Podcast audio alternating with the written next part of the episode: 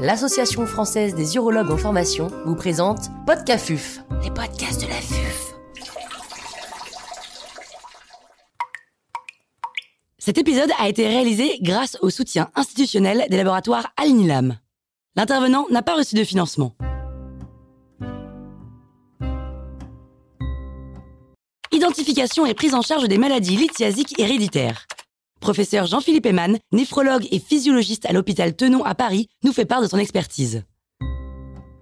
Quand faut-il suspecter les maladies lithiasiques héréditaires? Quand il s'agit d'enfants ou d'adolescents en l'absence de contexte infectieux, lorsqu'il y a une activité lithiasique intense alors que les facteurs de risque urinaires sont pauvres, il y a une discordance entre l'activité et les facteurs de risque, lorsqu'il existe une maladie rénale chronique avec des antécédents lithiasiques, toujours penser à la possible néphropathie cristalline et possiblement donc une origine génétique, lorsqu'il y a une néphrocalcinose, bien sûr, lorsqu'il y a une consanguinité ou des antécédents dans la fratrie, et un cas particulier, la surdité euh, à la naissance, où on évoque euh, une possible acidose tubulaire. Enfin, les cas d'hypercalciurie, souvent associés à une hypercalcémie, en rapport avec une euh, augmentation du calcitriol d'origine primitive. Donc ces hypercalcitriolémies primitives sont liées soit à des défauts de dégradation du calcitriol, soit à un excès de synthèse, et euh, ceci peut être lié à des mutations inactivatrices de certaines enzymes ou des mutations euh, inactivatrices des transporteurs des phosphates. Comment les identifier? Eh bien, l'examen clé reste l'analyse du calcul, une analyse euh, morphologique et constitutionnelle. En effet, l'aspect euh, du calcul, notamment la loupe binoculaire, va nous permettre euh, d'affirmer le diagnostic d'une hyperoxalurie primaire ou d'une cystinurie lorsque les conditions sont caricaturales, avec des, aspects très particuliers. Les calculs de 4 à 2 qui évoquent donc une acidose tubulaire peuvent se voir dans des acidoses tubulaires génétiques ou euh, acquises. Et donc là, c'est le contexte qui va être euh, plus évocateur. Dans tous les cas, l'aspect du calcul va être confirmé par une analyse infrarouge avec une signature qui va permettre d'affirmer les calculs de cystine, de 8 d'hydroadénine qui sont des anomalies dans la voie des purines, anomalies génétiques. En l'absence de calcul, et en cas de maladie rénale chronique euh, avec des antécédents lithiasiques, on va évoquer une néphropathie cristalline. L'affirmation pourra être euh, apportée soit par la cristallurie sur les urines du réveil, qui là aussi va donner un aspect euh, caractéristique pour des cristaux de cystine qui seront hexagonaux avec une polarisation de la même façon, euh, on aura dans le cas des déficits en 2,8 d'hydroadénine euh, un aspect caractéristique en croix de Malte en lumière polarisée. En l'absence de calcul, si on est dans le cas d'une insuffisance rénale déjà avancée, on peut ne plus avoir de cristallurie positive, et c'est la biopsie rénale qui, euh, grâce à un imageur infrarouge, va nous permettre de faire une cartographie du tissu rénal et de pouvoir retrouver un spectre caractéristique euh, dans les différents cas, euh, hyperoxalurie primaire, cystinurie, euh, de 8 d'hydro, adéline, etc. Donc voyez que l'analyse génétique n'est pas du tout indispensable pour faire le diagnostic. Elle reste cependant recommandée dans le cas d'hyperoxalurie primaire, dans la mesure où elle va guider le traitement. De quels outils dispose-t-on et quelles sont les recommandations diététiques et thérapeutiques pour la prise en charge? Comment les prendre en charge? Eh bien, on dispose d'un certain nombre d'outils, dont la cristallurie, qui est un élément euh, très utile, qui permet notamment dans le cas des cystinuries de pouvoir prédire euh, la formation en cours d'un calcul, formation qui peut avoir lieu en moins d'un mois.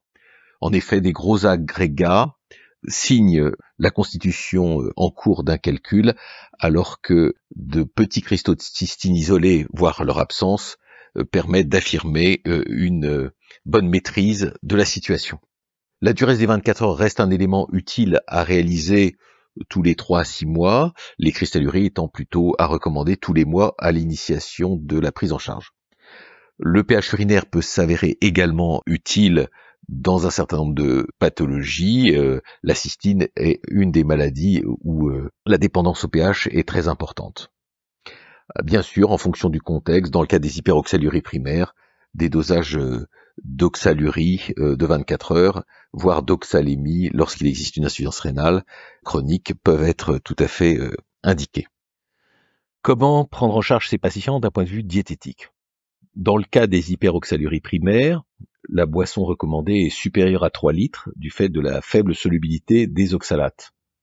Il convient d'éviter les aliments riches en oxalates, euh, type fruits à coque euh, et les épices, même si euh, l'on sait qu'une bonne partie des oxalates sont synthétisés par le foie. Et puis, apporter des aliments riches en calcium et en magnésium, le calcium et le magnésium étant des chélateurs de l'oxalate dans la lumière digestive et évitant ainsi une absorption trop importante des oxalates alimentaires. Dans le cas de la cystinurie, la boisson recommandée est supérieure à 2 litres 5, 3 litres. Le point important est de limiter les apports en méthionine qui euh, sont convertis en euh, cystéine puis en cystine. Cystine qui est très insoluble à pH euh, acide et beaucoup plus soluble. On gagne un facteur 2, 2, 5 en solubilité lorsque le pH est à 7, 5, 8. Donc on voit ici l'importance à la fois de diminuer la charge en méthionine, mais aussi d'alcaliniser les urines par des apports de citrate ou de bicarbonate, quantité suffisante pour obtenir cette valeur cible de pH. En ce qui concerne euh, les aliments riches en méthionine, il s'agit euh, essentiellement des euh, protéines animales, donc il faudrait plutôt recommander un régime végétalien, sachant que les œufs contiennent beaucoup de méthionine. À titre d'exemple, deux œufs contiennent 400 mg de méthionine, c'est-à-dire que il faudrait boire 1 litre 6 d'eau si les urines sont à pH 6 pour éviter la cristallisation, et euh, seulement entre guillemets 0,8 litres si le pH est compris entre 7,5 et 8. Donc on voit l'importance de ce régime. Comment prendre en charge ces patients d'un point de vue thérapeutique? Là aussi, tout dépend des étiologies. Dans le cas des hyperoxaluries primaires, la forme principale est vitamine B6 sensible, donc on va apporter de la vitamine B6, et euh, ceci pourra éventuellement être complété de thérapeutiques innovantes comme les MIRNA, le lumaziran notamment. Concernant la cystinurie, en dehors des apports en eau, le citrate de potassium ou le bicarbonate de sodium pour atteindre la cible de 7,5,8 dont je viens de parler.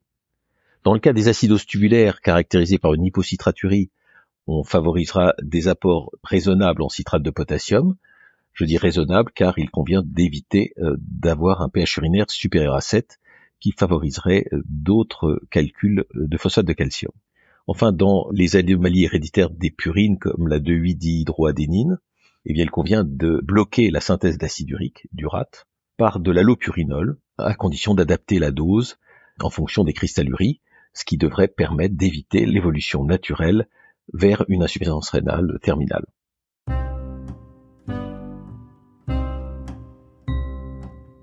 Un grand merci au professeur Jean-Philippe Eman pour ses conseils précieux. C'était Podcafuf, les vie.